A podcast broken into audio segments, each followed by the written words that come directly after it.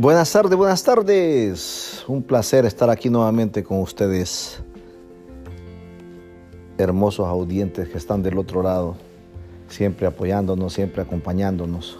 Vamos a empezar hablando acerca de lo que es el mes del amor y la amistad. Comienza este mes del amor y la amistad y qué bueno sería que cada quien cumpliera un propósito en este mes.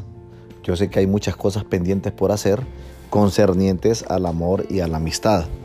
Una de ellas, por ejemplo, sería que acercarnos a aquella amistad, a aquel familiar, a aquel ser querido que hace muchos años estamos planificando ir a verle, visitarle, compartir con él. Recordemos que el tiempo pasa volando y después quedan los lamentos. Y los lamentos no sirven para nada, más que para entristecernos el ambiente. Así que evitémoslo.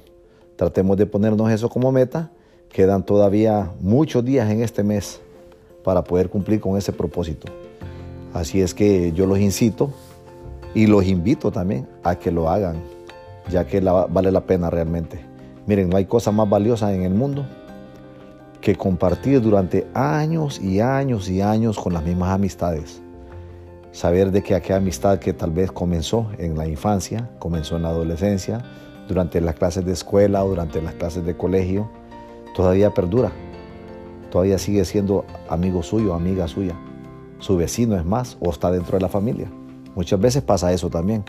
Así es que ni cosa mejor que acercarse a esas personas que queremos tanto y expresarles realmente cuánto aprecio, amor, cariño les tenemos.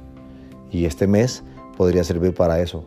Cuando hablan del amor no se trata solamente de conquistar a la persona que tú quieres, conquistar a la persona que anhelas tener a tu lado. No, no, no, no solamente es eso. El amor es algo que se tiene que regar por todas partes, con los familiares, con los hijos, con los vecinos, con los amigos, con los compañeros de trabajo, con las personas que tú aprecias, con las personas que en realidad encuentras que vale la pena sembrar un poquito de tu amor. ¿Verdad? Así es que, como les dije anteriormente, es una excelente oportunidad para acercarse a esas personas y decirles cuánto amor sigues teniendo por ellos.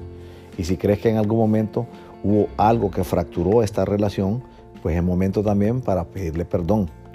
Recuerda una cosa, no es más feliz aquel que te pide perdón a ti, no, eres más feliz tú cuando eres tú la persona que está pidiendo el perdón, no esperando que venga alguien y te pida perdón a ti, no, hazlo tú.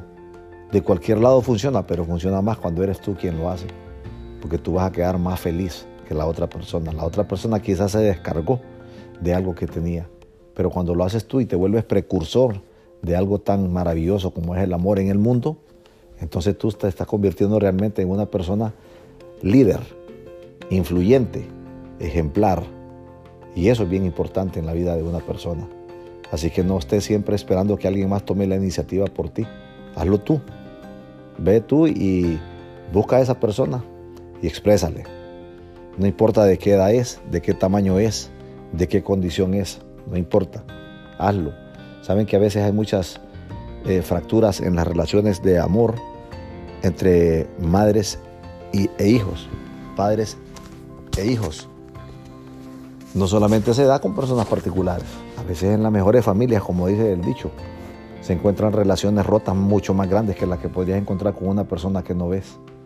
Porque esa persona que convives con ella y no tienes la mejor relación, imagínate qué duro es estar compartiendo con alguien así y no tener una relación sólida. No tener una relación en la que te puedes ver a los ojos con esa persona con sinceridad. Porque muchas veces sí, miras a la persona, le hablas, compartes, pero no hay sinceridad. Lo haces como dicen por hipocresía por convivir, por irla pasando. No, no, no, no, no, no se trata de eso. No hay cosa más dura que estar mirando a aquella persona por la cual sientes un rencor, tienes un desafín, como podemos decir, si yo no sé si existe o no la palabra, pero no hay afinidad con esa persona. Entonces eh, tratemos de evitarlo. El mundo es tan pequeño y el tiempo es tan corto que nos toca vivir por acá que no vale la pena desperdiciarlo de esa manera. Lo mejor es sacarle rendimiento, rendimiento máximo al tiempo, especialmente ahora cuando el tiempo creemos que ya no dura 24 horas un día, pareciera que dura 18 horas.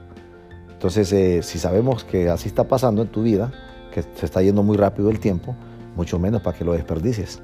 Sacarle ventajas. Ponte a pensar en todo lo que hemos hablado. Ponte a pensar en todas las cosas que podrías hacer si hicieras un pequeño cambio en tu vida.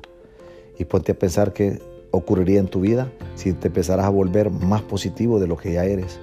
Y si tienes rencores, si tienes prejuicios, si tienes complejos, échalos a la basura, que solo para eso pueden servir.